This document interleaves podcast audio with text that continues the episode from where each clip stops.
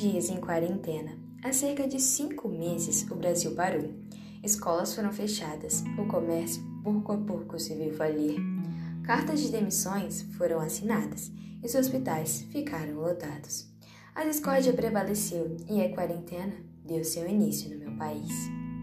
O que acreditava que fosse apenas 40 dias acabou durando cinco meses de extrema tensão, medo e sofrimento. Pessoas morreram de uma forma cruel, ao ponto de não terem um velório digno. Fomos obrigados a nos separar de quem amamos, ver amigos e familiares partirem sem nem podermos dar-lhes um abraço. Quantas mães perderam seus filhos? Quantos filhos perderam suas mães? Oh meu Deus, tenha piedade do vosso povo. Quantos médicos deram suas vidas por seus pacientes? Meu rosto foi forçado a se esconder por baixo de máscaras.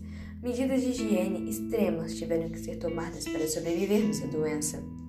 Apesar de todo o sofrimento, posso tirar algumas lições que levarei para a vida toda.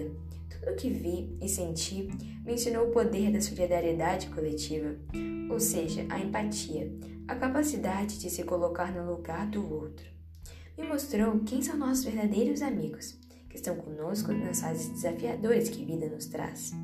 E acima de tudo, me ensinou a aproveitar cada momento como se fosse o último, pois amanhã ele pode não existir.